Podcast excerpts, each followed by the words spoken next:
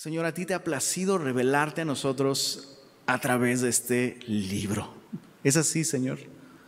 Pero más importante, a través de su mensaje. No, no es este papel y esta tinta específicas lo que hace este libro importante, sino el mensaje que contiene. Y te rogamos que así como tú has preservado su mensaje para que nos llegue fielmente a nosotros, te rogamos que también prepares nuestro corazón para recibirlo y para entenderlo. Ayúdanos.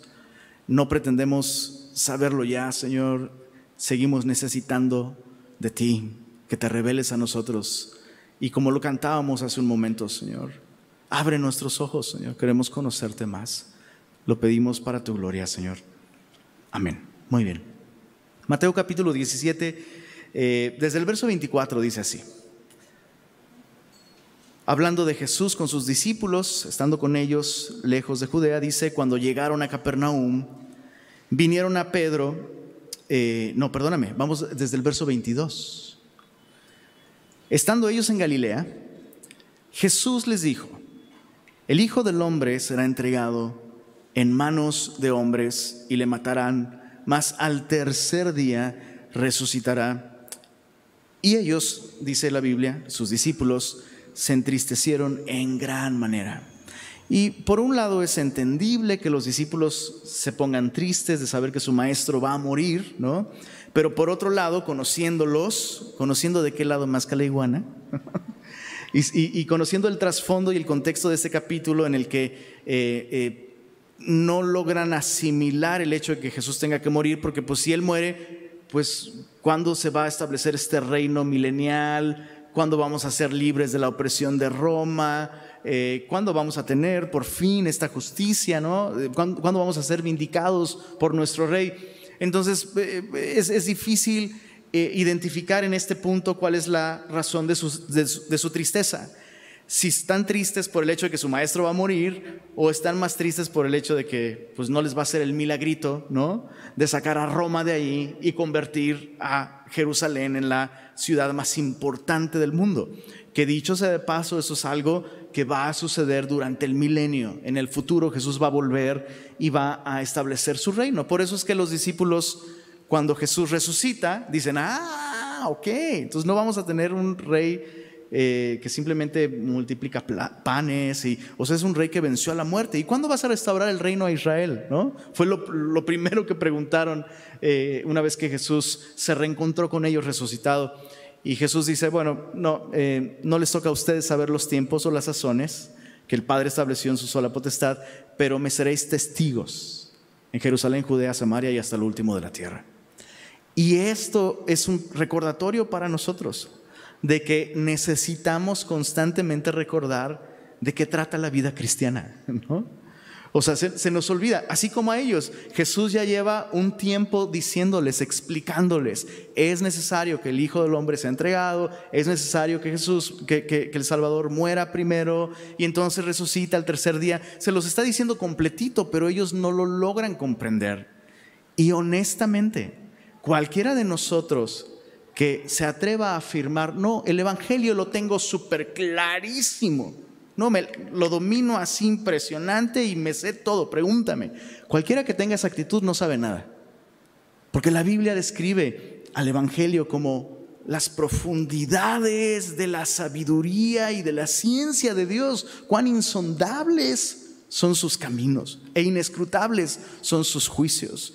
Toda la sabiduría de Dios y toda la gloria de Dios está literalmente contenida en este plan de rescate. Que este Dios perfecto haya decidido entregar a su Hijo para salvarnos y para rescatarnos. Allí se esconde todo lo que necesitas saber de Dios sobre su justicia, está ahí. Sobre su gracia, está ahí sobre su poder para salvar está allí. Todo se encuentra en el Evangelio. Y qué importante, ¿no? Es para nosotros ver en estos discípulos un reflejo de nosotros. Si Jesús a sus propios discípulos, estando ahora sí que no, no vía Zoom, sino en presencial, ¿no? Jesús mismo les tiene que recordar una y otra vez cuánto más tú y yo necesitamos una y otra vez recordar este precioso mensaje, ¿no? Y, te voy a asegurar algo, eso sí te lo puedo asegurar. Entre más tú y yo lo recordamos, lo atesoramos en nuestro corazón y más importante, lo creemos, el resultado va a ser gozo en lugar de tristeza. ¿no? Es, precioso eh, eh, eh, eso, experimentar a través del mensaje del Evangelio la seguridad, ¿no? la paz que, que Dios nos da cuando hemos confiado en la obra perfecta de Jesús para salvarnos. O sea, si tú ya creíste en Jesús y, estás perseverando en esto, en el mensaje del Evangelio, en, aferrarte al Evangelio, en, confiar en su verdad, eh, estás seguro. Puedes acostarte esta noche sabiendo que el Creador de todas las cosas no te está buscando para ajustar cuentas contigo, porque ya las ajustó en la cruz del Calvario. Te está buscando para amarte, para sostenerte, para guiarte. Eh, qué precioso cambio, ¿no? Cuando comprendemos el Evangelio, lejos de afligirnos o de atormentarnos, nos libera, nos da paz, nos da gozo. Bueno, ahí vemos a Jesús repitiéndoles el Evangelio. Luego dice el verso 24, cuando llegaron a Capernaum, vinieron a Pedro los que cobraban las, dos dracmas. ¿Qué son las dos dracmas? Bueno, son, son dos monedas eh, de la época que... Eh, eran prácticamente el impuesto del templo. Tú puedes leer un poquito más de esto en Éxodo capítulo 30, ahí se habla acerca de este impuesto. Y este impuesto sencillamente consistía en que todos los hombres de 20 años hacia arriba tenían que pagar un precio por su rescate y era una moneda en plata, ¿no? Era, eh, eh, pues eso, el, templo tenía como su propia moneda y tenía que ser en plata, ¿no? Y este precio literalmente era como un, pago por un rescate tuyo, ¿no? Eh, era, era, una manera de, pues eso, admitir que tú necesitabas ser rescatado. Por eso es que en la Biblia el metal de la plata representa justamente redención. Y si recuerdas, Jesús fue vendido por cuántas? 30 monedas de plata, ¿no? Es el metal de la redención. Entonces, eh, esto, esto era parte de la ley. La ley decía, a partir de los 20 años, cualquier varón necesita estar consciente de esto y pagar este precio, ¿no? Y era, era algo que se pagaba anualmente y, era un recordatorio, otra vez, un recordatorio de su necesidad de rescate, ¿no? Y entonces, eh, pues llegaron a Pedro los que cobraban las dos dracmas y le dijeron, ¿vuestro maestro no paga las dos dracmas? Él dijo, sí. Y al entrar él en casa, Jesús le habló primero. Entonces entra, entra Pedro, ¿no? Y, Jesús le habla primero y le dice, ¿qué te parece, Simón? Los reyes de la tierra, ¿de quiénes cobran los tributos o los impuestos? ¿De sus hijos? O sea, de los herederos al trono o de los extraños. La, la, pregunta es bastante obvia. Pedro le respondió, uh, uh, yo me la sé, yo me la sé, de los extraños. Y Jesús le dijo, luego los hijos están exentos. Sin embargo, para no ofenderles, ve al mar y echa el anzuelo y el primer pez que saques, tómalo y al abrirle la boca hallarás un estatero, que es una moneda que vale justamente cuatro dracmas, ¿no? Dice, tómalo y dáselo por mí y por ti. O sea, Jesús se pichó los impuestos de ese año, ¿no? Prácticamente. ¿Qué nos enseña esto? Eh, eh, bueno, que hay que, que, hay que trabajar para poder pagar los impuestos por un lado. Es interesante que uno de los temas más recurrentes a lo largo de los evangelios sea la cuestión económica. Es interesante eso. De hecho, hay quienes aseguran, no me he dado la tarea de comprobarlo, pero hay quienes aseguran que Jesús habló más de finanzas que del cielo y del infierno combinados. ¿eh? Y eso que Jesús habló más sobre el infierno que cualquier otro personaje de la Biblia. Pero eh, evidentemente aquí hay algo más que simplemente responsabilidad financiera y cumplir con tus impuestos, ¿no? Y el punto es sencillamente que Jesús vino a cumplir con la ley. Jesús vino a cumplir con cada aspecto de la ley, sin tener la necesidad de hacerlo. O sea, el templo es su casa, ¿sabes? O sea, Él es el rey, Él es el Dios al que se le adora en ese templo. Y este Dios que, recibe adoración, el que puso esta ley de pagar este precio, Él está pagando este precio. Y eso es esencial para poder comprender el Evangelio, chicos. Jesús no murió en la cruz en un acto de... Ah, Dios mío, ya llegué a la edad en la que se me van las palabras. Jesús no, no, lo hizo en un acto de improvisación. No es como que, ¿qué voy a hacer para salvarlos? Ah, ya sé, pues tal vez morir en una cruz. No, ese fue el, plan desde el principio. Y la Biblia desde el principio nos dice que todo aquel que comete pecado es digno de muerte. Es digno de muerte. Y en la misma ley nos dice que todo aquel que es colgado en un madero es maldito. Entonces, Él pone las reglas y Él las cumple para poder salvarnos. Eso es esencial eh, comprenderlo, esencial. Porque entonces dejo de ver a Jesús como alguien que me salvó, sí, sacrificialmente y todo lo que tú quieras, pero como en un acto de buena onda. Y comienzo a ver a Jesús como aquel que cumple sus propias reglas. O sea, su perdón, su perdón estaba satisfaciendo la justicia perfecta de Dios. Y eso me ayuda a valorarlo, ¿sabes? Repito, él no estaba improvisando. Ah, ya sé, mi sangre puede cubrir sus pecados. No, e, e, era el precio exacto por, nuestra maldad, por nuestros pecados. Y eso me ayuda a valorar, repito, su gracia. O sea, su gracia es gratuita para mí, pero fue costosa para él, ¿no? Bueno, ahí está esta pequeña ilustración. Ahora, el capítulo 18 registra el cuarto discurso importante de Jesús en este Evangelio.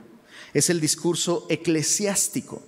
Em, recibe este nombre porque en este capítulo Jesús enseña muchísimo acerca de la iglesia. Eh, y de hecho Jesús usa esta terminología, la iglesia. Aparece varias veces en este capítulo y de ahí que reciba este nombre. Y eh, básicamente en este capítulo vemos tres cosas esenciales para ser una iglesia saludable. Una iglesia que, le glorifica, una iglesia que está siendo edificada. Esas tres cosas son humildad, número uno. Número dos, honestidad. Se espera que seamos honestos con respecto a nuestras fallas, nuestra condición. Y en tercer lugar, perdón. Entonces, ahí, van esas tres cosas, humildad, honestidad y perdón. Son esenciales para que la iglesia sea saludable. Veamos el punto número uno, desde el verso 1 hasta el verso 14 vemos este concepto de humildad. En aquel tiempo, los discípulos vinieron a Jesús diciendo, ¿quién es el mayor en el reino de los cielos? Y llamando Jesús a un niño, lo puso en medio de ellos y dijo, de cierto os digo que si no os volvéis y os hacéis como niños, no entraréis en el reino de los cielos. Así que cualquiera que se humille como este niño, ese es el mayor en el reino de los cielos. Y cualquiera que reciba en mi nombre a un niño como este, a mí me recibe. Este es un capítulo que se ha malinterpretado, se ha malinterpretado mal, dice un amigo. Se ha malinterpretado muchísimo, porque muchos citan este versículo como para incluso aplicarlo a la crianza de los niños, ¿no? Como no, a los niños no hay que corregirlos, porque no manches, los, o sea, Jesús los pone como, como el estándar más elevado, ¿no? Y, comienza a fomentarse esta idea eh, tipo, tipo Chabelo, perdón por tocar un tema sensible, se nos fue apenas Chabelito, ¿verdad? Pero ¿se acuerdan de esa canción? Si los niños gobernaran el mundo, ¿No se acuerdan? Ah, pues es que están jovencitas algunas personas por acá. Pero, había una canción de Chabelo donde él pintaba esta imagen de si los niños gobernaran al mundo y todos, ay, no, padrísimo, sí, no, el mundo sería perfecto. Y es como, bueno, ¿nadie conoce a los niños? o sea, suena, suena, suena como cursi, suena bonito, ¿no? Y, y muchos dicen, pues sí, es que Jesús dijo, ¿no? Que de los tales es el reino de los cielos. Y es interesante porque Jesús no dice que es de ellos. Jesús no está diciendo que los niños son el estándar ni de inocencia, ni de pureza, ni de conducta. No está diciendo eso Jesús. Lo que Jesús está diciendo tiene que entenderse en el contexto de la época. En la época, los niños, o sea, el, día, el día de hoy los niños gobiernan el mundo ya. O sea, la canción de Chabelo se volvió realidad. Literalmente se hace en muchos hogares se hace lo que los chavitos dicen, ¿no? Y la mamá y el papá tienen que hacer lo que sea para que, algunos le llaman esto la kindergarquía, están gobernando, ¿no? Y luego, pues por eso el mundo está como está, ¿no? Por eso el mundo está como está. Pero entonces no es, no es una lección sobre, sobre la pureza de los niños. La Biblia nos enseña que los niños no son puros.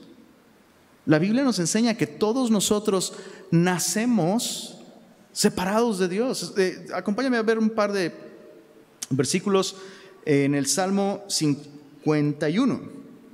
Salmo 51.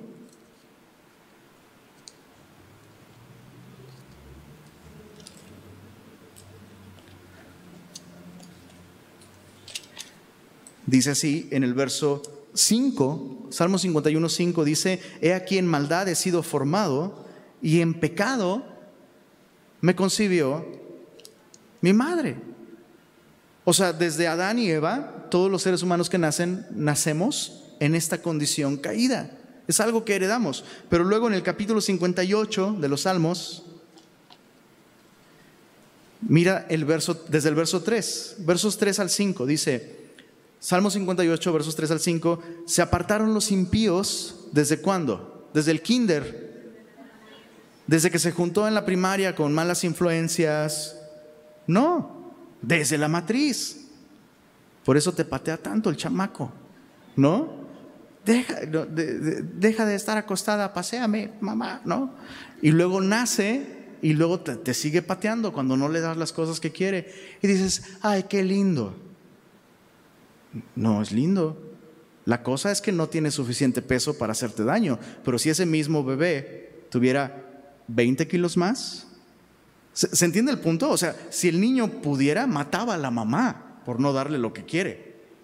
Y, muchas mamás no corrigen eso a tiempo. Bueno, verso, verso 3. Verso 4 dice, veneno tiene como veneno de serpiente, son como el áspid sordo que cierra su oído.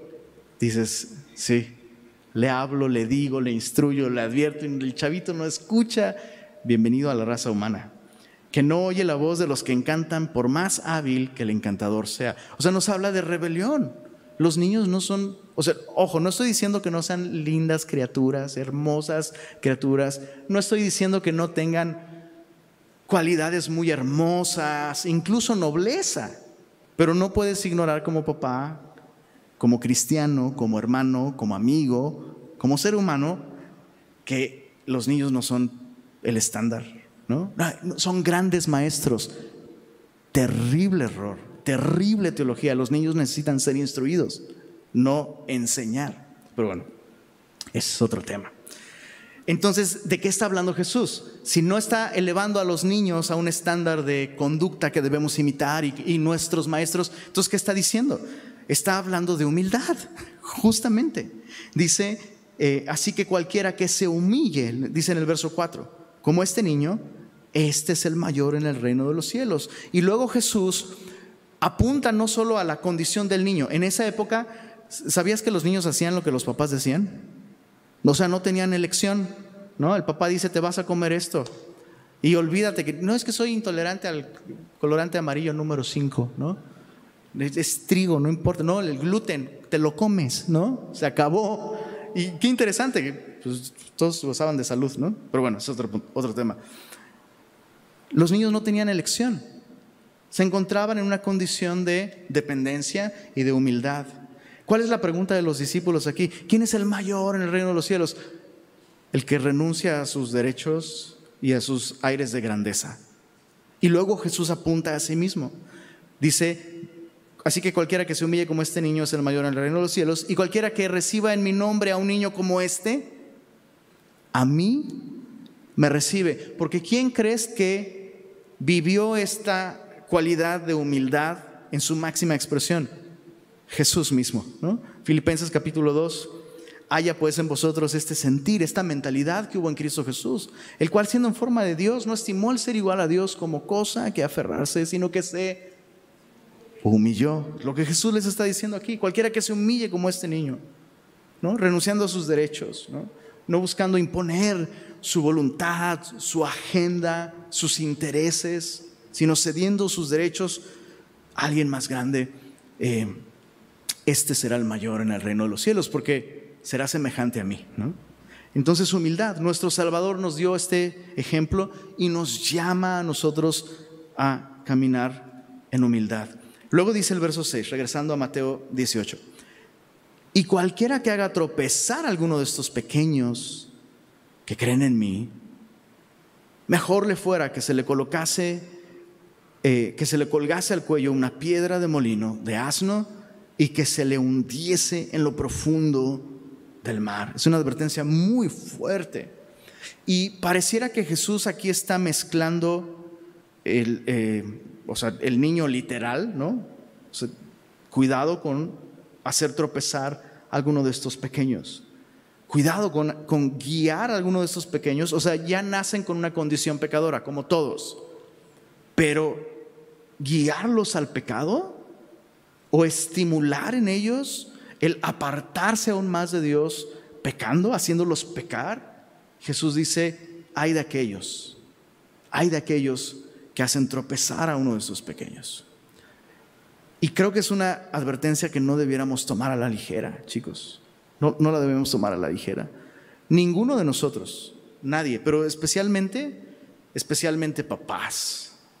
O sea, los papás tenemos una responsabilidad gigantesca, que es doble. Por un lado, no les impidáis venir a mí, dice Jesús, no se lo impidan, porque de ellos, de los tales es el reino de los cielos. Pero por otro lado, no los hagas tropezar. Es, es algo que no podemos tomar a la ligera. Piensa en esto, o sea, Jesús, de los labios de Jesús, están saliendo estas palabras. Cualquiera, no importa si es el papá, si es el tío, si es el abuelo, no importa. Cualquiera que haga pecar a uno de estos pequeños, palabras de Jesús, ¿eh? no mías sería mejor que se le atase una piedra de molino al cuello y se le echara a lo profundo del mar. Cuidado con eso. Cuidemos a nuestros pequeñitos. tengamos cuidado de aquellos más vulnerables en nuestras familias, eh, aquellos niños en nuestra vida. Nadie como los cristianos debería cuidar a los niños.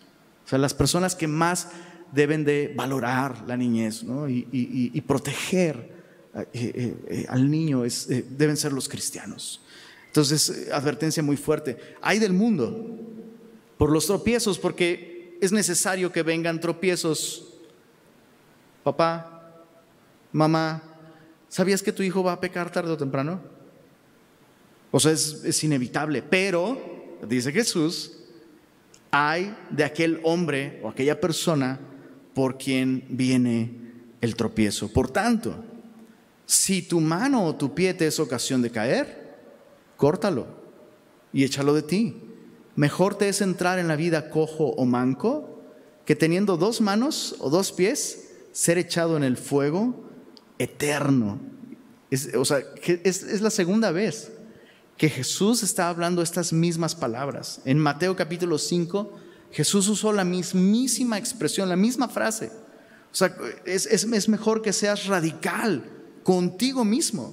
Si hay algo que te está haciendo tropezar y, te, y está haciendo que otros tropiecen, mejor sería que te cortaras, ¿no? Te, te cortaras tu mano, tu pie. Verso 9, y si tu ojo te es ocasión de caer, sácalo y échalo de ti. Mejor te es entrar con un solo ojo en la vida que teniendo dos ojos ser echado en el infierno de fuego. Y por supuesto, este es un recurso de enseñanza llamado hipérbole. Jesús no está hablando literalmente de amputarte, ¿no? No está hablando exactamente de eso. Pero está hablando de ser radical, de, de tomar las medidas necesarias para cortar con este estilo de vida que está haciéndome tropezar y en el camino está haciendo tropezar a otros. Entonces, una vez más, papitos, mamitas, yo sé que de por sí ya nos sentimos mal porque nos equivocamos un chorro, ¿sí o no? Nos equivocamos muchísimo, le hacemos daño a nuestros hijos con nuestros errores, nuestras malas prioridades y demás. Pero si tú sabes, si Dios te ha mostrado, esto no me glorifica, te está apartando de mí y te estás llevando, perdónenme por el código postal, se me sale, te estás llevando entre las patas a tus hijos, ¿sabes qué ser radical? Ser radical. Es, lo mejor que puedas hacer. Mira, el verso, verso 10, mirad que no menospreciéis a uno de estos pequeños, porque os digo que sus ángeles en los cielos ven siempre el rostro de mi Padre que está en los cielos. Es un texto de, honestamente, muy difícil interpretación, pero pues, como, como decimos en Semilla, cuando no sepas qué decir, a San Héctor Hermosillo debes acudir. Y él dice lo siguiente, los ojos de nuestros hijos son las ventanas a través de las cuales el cielo nos observa. Hay no más. Los ojos de nuestros hijos son las ventanas a través de las cuales el cielo nos está observando. Y creo que puede aplicar aquí sin lugar a dudas. Jesús eh, lo, expresa esto como algo que, eh, eh, eso, que, le suma responsabilidad, ¿no? ¿no? No menosprecien a uno de esos pequeños, porque sus ángeles en los cielos ven siempre el rostro de mi Padre que está en los cielos. Porque el Hijo del Hombre ha venido para salvar lo que se había perdido. La, máxima preocupación de Dios, la máxima meta de Dios es salvar lo que se ha perdido, no educar lo que se ha perdido. No estoy diciendo que la educación sea mala, invierte en la educación de tus hijos, pero esa no es, la máxima meta, ¿no? O, o consentir, no estoy diciendo que consentir sea malo, consiente a tus hijos, pero súmate a esta misión de Dios, ¿no? Él vino a salvar lo que se había perdido. Y una vez más, mientras tú no veas a tus hijos así, como son, necesitados de gracia, necesitados de salvación, todo lo demás que hagas, por bueno que sea, será insuficiente. No es lo más importante. Bueno, verso 12 dice, ¿qué os parece? Si un hombre tiene 100 ovejas y se descarría una de ellas, ¿no deja las 99 y va por los montes a buscar la que se había descarriado? Y si acontece que la encuentra, de cierto os digo, que se regocija más por aquella que por las 99 que no se descarriaron. Así no es la voluntad de vuestro Padre que está en los cielos que se pierda uno de estos pequeñitos. Entonces, volviendo a la pregunta original, ¿quién es el mayor en el reino de los cielos? ¿Quién es el de más importancia, el de más valor? Los más vulnerables, los más pequeños. Jesús comenzó ilustrando esto como un aspecto de carácter que debemos desarrollar, pero después lo aplicó directamente, en este caso, a los niños, a los pequeñitos. Tenemos que tener cuidado de ellos. Bueno, verso, verso 15 al verso 20 tenemos este segundo elemento esencial para una vida saludable en la iglesia, la honestidad, el ser transparentes, el ser honestos. Eh, dice el verso 15, por tanto, pareciera que Jesús está retomando este aspecto de carácter de la humildad y ahora lo va a llevar hacia la honestidad. Dice, por tanto, si tu hermano peca contra ti, ve y repréndele estando tú y él solos. Si te oyere, no dice ahí, has ganado una discusión o has ganado un argumento Dice, has ganado a tu hermano. Mas si no te oyere, toma aún contigo a uno o dos, para que en boca de dos o tres testigos conste toda palabra. Si no los oyere a ellos, dilo a la iglesia. No dice postealo a Facebook, sino dilo a la iglesia. Y si no oyere a la iglesia, tenle por gentil y publicano. Es, esta eh, porción es una porción tan necesaria, es una porción muy conocida, pero muy pocas veces aplicada y la iglesia podría ser mucho más sana, cualquier iglesia, cualquier iglesia ¿eh? si se aplicaran sus recomendaciones. Lo que dice aquí es que si, algún hermano tuyo, un, un hermano en la fe, peca contra ti, ¿qué es lo que tienes que hacer? Exhortarlo, lo cual significa hacerle ver su error, ¿no? No, significa regañarlo, no significa hacerlo sentir mal, no significa leerle la cartilla, ¿no? Sino es llamarlo a corregir aquel aspecto de su vida que le hizo pecar contra ti, ¿no? No dice la Biblia que vayas y se lo cuentes a otros para que estén orando. Ese no es el primer paso. Y chicos, híjole, ¿cuántas, cuántos chismes y cuántas broncas y cuántas divisiones y malos entendidos suceden en grupos eh, eh, de cristianos porque no se cumple este primer paso. Pecan contra ti y ahí andas. Y viene alguien más y pones carita así de, ¿qué tienes, hermano? No, no te puedo decir. No, por favor, es que te veo mal. No, bueno, te, te digo, pero para que estés orando. Fulanito de tal es como, ¿por qué, ¿por qué se lo estás diciendo a esta persona? ¿No? Lo estás haciendo porque te hace sentir bien hablar mal de aquel que te hizo mal. Y lo que estás haciendo es envenenar el corazón de otra persona hacia tu hermano. Y dices, pues eso es lo que quiero, que vean la horrible persona que él es. Pues, pues eso no es lo que Jesús está diciendo aquí que debemos hacer. Lo que debemos hacer, si alguien peca contra ti, pues es ir y hablar con esa persona. Oye, lo que hiciste me lastimó. O lo que hiciste estuvo mal, ¿no? Y ya te perdoné, ¿no? Yo ya te perdoné porque es lo que tengo que hacer, pero tal vez tú no te diste cuenta que lo que estás haciendo está mal, es pecado y te, te está separando de Dios. Y lo que quiero es ayudarte, ¿no? Lo que quiero es ayudarte a corregir esto. ¿Qué diferencia, no? Porque entonces cortas todo el chismerío y, y las disque cadenas de oración y resuelves el problema. Ahora, lo sorprendente es que, pues aquí en Monterrey, se supone que las cosas se dicen como son, pero esto ha sido ignorado. Olvídate de, no, no sé qué pasa en otras iglesias, pero aquí esto ha sido ignorado muchas veces.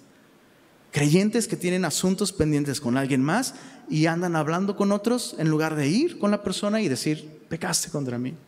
Eso es lo que tenemos que hacer. ¿no? Está aquí en la Biblia. ¿Sí, lo viste? Subráyalo ahí. No es la opinión de Lenin, es lo que Jesús dice que tenemos que hacer.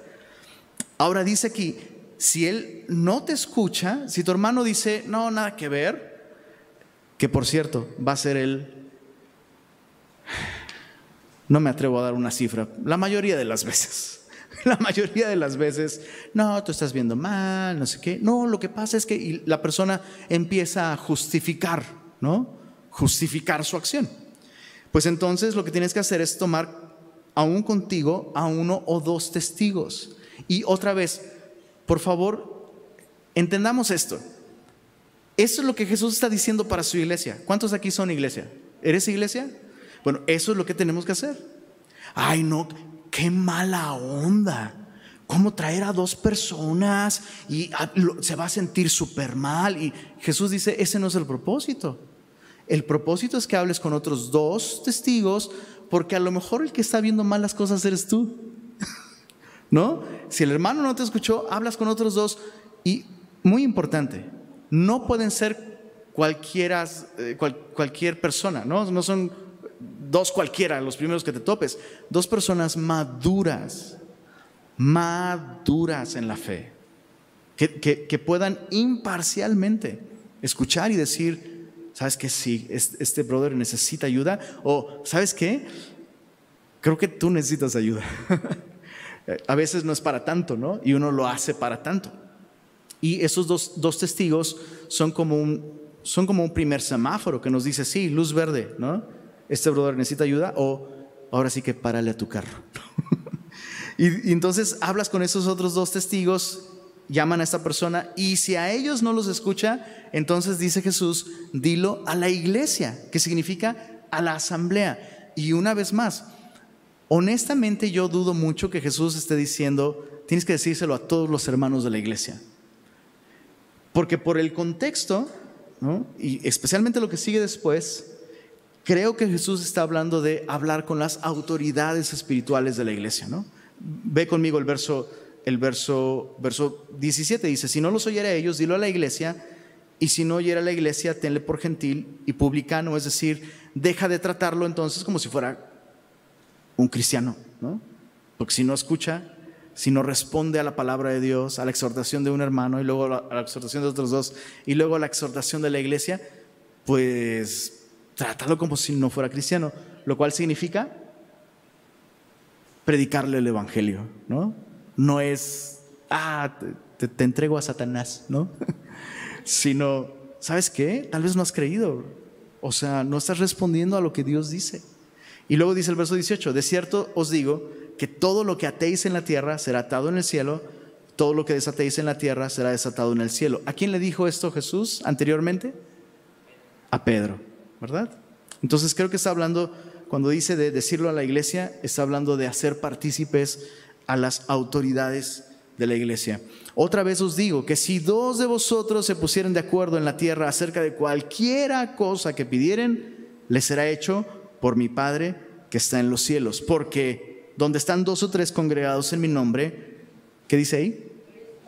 Ahí estoy yo en medio de ellos. Oye, pero no, no está describiendo un lugar o una comunidad donde hay problemas y hay broncas y uno peca contra otro y hay cosas que corregir. Y Jesús te diría, sí, ahí estoy en medio de una comunidad donde gente falla, personas lastiman, algunos escuchan, otros no escuchan. Allí estoy yo en medio de ellos. Nos encanta citar este versículo pensando en la presencia de Jesús para confortarnos, ¿no? Y, y, cuando nos reunimos como ahorita y Jesús nos habla, y ciertamente es así. Pero Jesús está hablando de esta promesa en un contexto de conflictos. Qué interesante, ¿no? O sea, justo ahí yo estoy en medio de ellos. Y si dos o tres se ponen de acuerdo para orar por esta persona, Jesús puede manifestar su poder para transformar. Eh, entonces, hablas con aquel que te ofendió, sigues estos pasos, si la persona no te escucha, finalmente queda el recurso de la oración. Entonces, honestidad, ¿no? La, la honestidad para escuchar a alguien corregirnos. Ahora, quiero hacerte una pregunta. ¿Te han corregido tus hermanos cristianos alguna vez? Dices, uy, no, pues nomás cuando me equivoco, pero pues nunca me equivoco. Entonces, cuidado, porque tal vez lo que tienes no son hermanos en Cristo, sino fans. Pero no necesitas fans. Necesitas hermanos, compañeros de milicia, que no te aplauden todo lo que haces. ¿Sabes a quiénes se les aplaude todo lo que hacen? a los bebés. el, bebé se echó un pun. ¡Ay, cosita preciosa! ¿Te quieres quedar bebé toda tu vida espiritual? ¿Qué onda? Agugu tata.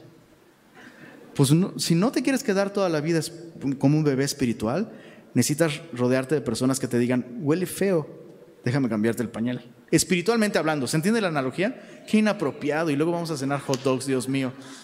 Bueno, pero entiendes, entiendes el punto, ¿no? Si tus amigos son solamente amigos y no hermanos, estás en un lugar peligroso. Necesitas personas que puedan amarte lo suficiente para hablar la verdad en amor y decirte esto necesita cambiar en tu vida, yo estoy orando por ti. Bueno, ahí está, honestidad.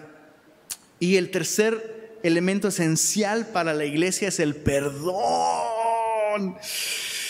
Híjoles, a todos nos encanta que nos hablen del perdón cuando el perdón va dirigido hacia nosotros, pero qué difícil es tocar el tema de perdón cuando la Biblia nos llama a nosotros a perdonar a los demás. ¿A cuántos les cuesta trabajo perdonar? ¿A cuántos les cuesta trabajo admitir que les cuesta trabajo perdonar?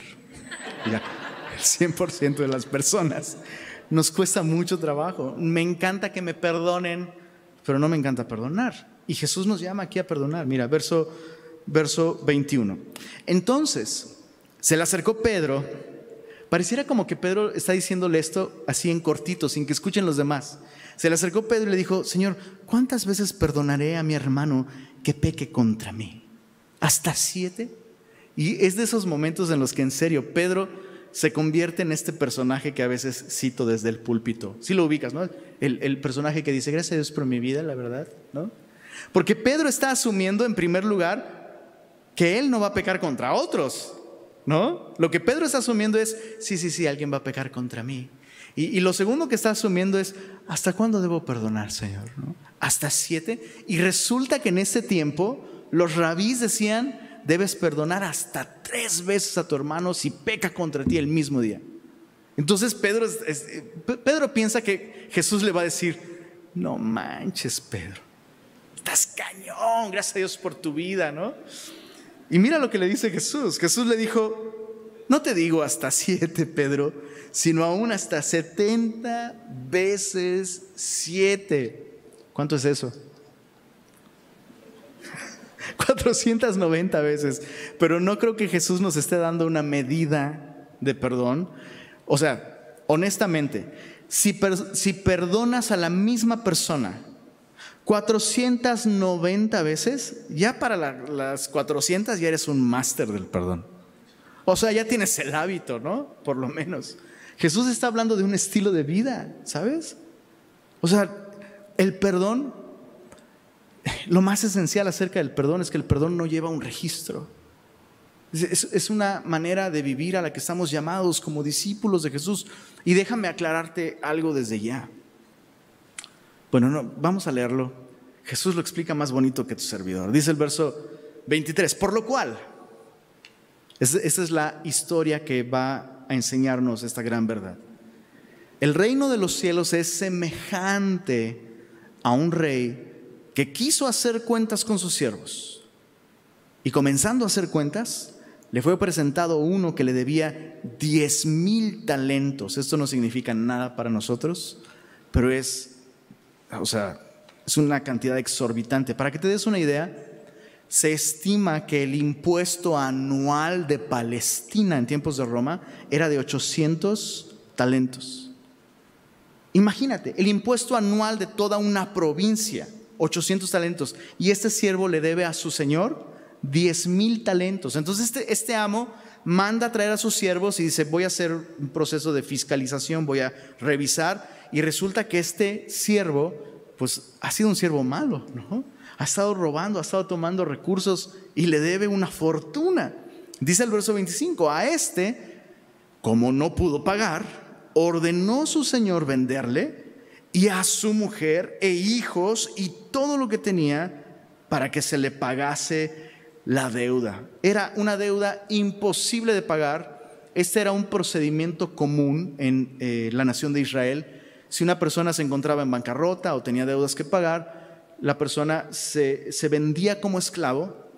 Suena muy feo para nosotros porque pensamos en la esclavitud moderna, no tiene nada que ver con eso. En Israel esto era prácticamente como un asegurarte trabajo y un salario por cierto tiempo, ¿no? Básicamente era eso. Pero lo que él está haciendo, o sea, eh, imposible, ni aún vendiendo a su familia podrían pagar. Se estima que una persona pudiera haber ganado un talento después de 20 años de trabajo. Él debe 10 mil, impagable. ¿no? Verso 26. Entonces aquel siervo, postrado, le suplicaba diciendo, Señor, ten paciencia conmigo y yo te lo pagaré todo. Grave mentira, ¿no? Imposible, es obvio que no puede. El Señor de aquel siervo, movido a misericordia, le soltó y le perdonó la deuda. Pero saliendo aquel siervo, halló a uno de sus consiervos que le debía 100 denarios, y esto es como tres meses de trabajo. Y haciendo de él, le ahogaba diciendo, págame lo que me debes. Entonces, imagínate la escena, este hombre sale de recibir un perdón, y, o sea, lo que debe es imposible de pagar, le perdonan la deuda, saliendo, se encuentra con alguien que le debe tres meses de trabajo y lo empieza a ahorcar, dice el verso 29. Entonces su consiervo, postrándose a sus pies, le rogaba diciendo, óigame, no, óigame, no. No, no es cierto. Ten paciencia conmigo y yo te lo pagaré todo. Mas él no quiso, sino fue y le echó en la cárcel hasta que pagase la deuda. Eh, llama mucho la atención no solo que la deuda de este consiervo era pues ridícula comparada con lo que este otro había ah, le debía a su señor. Pero llama la atención que este consiervo le dice las mismas palabras, ten paciencia conmigo, igualitas, línea por línea, ten paciencia conmigo y te lo pagaré todo. Y él sí podría pagar, eso es evidente, es algo posible de pagar. Verso 30, mas él no quiso, lo echó en la cárcel hasta que pagase la deuda. Viniendo sus consiervos, perdón, viendo sus consiervos lo que pasaba, se entristecieron mucho y fueron y refirieron a su señor todo lo que había pasado. Entonces, llamándole su señor, le dijo, siervo malvado, toda aquella deuda te perdoné porque me rogaste. No debías, eso es importante, no debías tú también tener misericordia de tu consiervo como yo tuve misericordia de ti. O sea, este, este hombre tenía el derecho legal de meter a su consiervo a la cárcel para que le pagara. Legalmente tenía el derecho, pero moralmente, moralmente no solo no tenía el derecho de hacerlo, tenía la obligación de perdonarle porque él había sido perdonado por una deuda mayor. O sea, ni siquiera podría justificar, es que necesito el dinero para pagarle al rey. Esa deuda fue perdonada, ¿no? Tu obligación moral era perdonar a tu consiervo. No debías tener misericordia de tu consiervo. Verso 34. Entonces su señor, enojado, le entregó a los verdugos hasta que pagase todo lo que le debía. En otras palabras, ¿quieres vivir de acuerdo a lo justo? Be my guest. Pues dátelo. Lo entregó a los verdugos hasta que pagase todo lo que debía. Y mira el verso 35 la explicación de Jesús. Así también mi Padre Celestial hará con vosotros si no perdonáis de todo corazón cada uno a sus hermanos sus ofensas. La peor prisión que existe en este planeta es un corazón rencoroso que no está dispuesto a perdonar habiendo recibido perdón. Es, lo peor que le puede pasar. Y, y, pareciera que lo que Jesús está diciendo aquí es que el rencor es incluso peor para quienes han probado la gracia de Dios. O sea, eh, incluso científicamente está comprobado que la falta de perdón afecta la salud. Pero lo que eso está diciendo es que para un hijo de Dios que ha recibido el perdón de parte de este rey generoso, no perdonar es aún peor. Coloca al creyente eh, en, una condición de tormento espiritual que lo separa, que lo separa de, una relación plena con Dios. Y creo, creo que no tengo ni siquiera que dar ejemplos de esto. Es muy fácil comenzar a vivir así,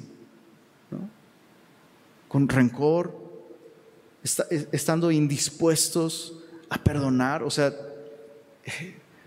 incluso en, el matrimonio eso pasa, en las familias eso pasa. ¿no? ¿Cuánto más entre creyentes esto puede pasar? Y la enseñanza aquí es, pues tú ya fuiste perdonado. O sea, al igual que este siervo que debía una deuda impagable a su Señor, tú y yo como creyentes le debíamos a Dios mucho más de lo que cualquier persona que peque contra nosotros nos debe a nosotros. Eso, eso es, parece que a veces lo olvidamos, pero es así. escucha esto, nadie va a pecar contra ti, nadie, más de lo que tú y yo hemos pecado contra Dios. Es, así de, sencillo. No, no, por los actos específicos, sino por aquel a quien le debemos. Pecar contra Dios es mucho más grave que alguien peque contra nosotros. Por eso, regresando al capítulo 18 y viendo todo el panorama, la humildad es eh, tan, necesaria para una vida saludable como creyentes. Y la humildad nos lleva a vivir en honestidad. Ya no tengo que fingir que soy algo que no soy. Y entonces cuando alguien viene y, me dice, oye, esto está mal, puedo ser honesto y decir, ah, no lo había visto. Y es cierto, yo hice esto. Pero no vas a poder ser honesto si no eres humilde. Y si eres humilde y honesto, entonces al final te va a ser sencillo perdonar. Porque puedes reconocer, pues mira, Dios me ha perdonado a mí tantas cosas, ¿no? ¿Cómo no podré perdonarte a ti? Entonces, eso es necesario para una iglesia saludable. ¿Por qué no nos ponemos de pie y le pedimos al Señor que nos ayude a caminar en estas cualidades? Y, y déjame sugerirte algo.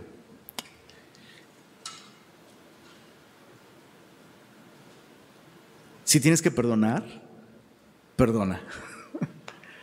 O sea, toma la decisión ahorita. Si tienes algo que perdonar, perdónalo ahora.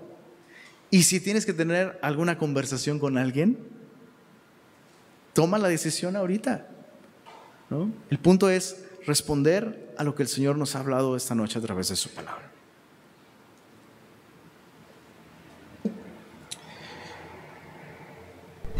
Y vamos a tomar un momento simplemente para responder a Él en oración. Te invito a que cierres tus ojos y que hables con el Señor. Si no hay alguien a quien debas perdonar, tal vez puedes agradecer el perdón que Dios te ha dado.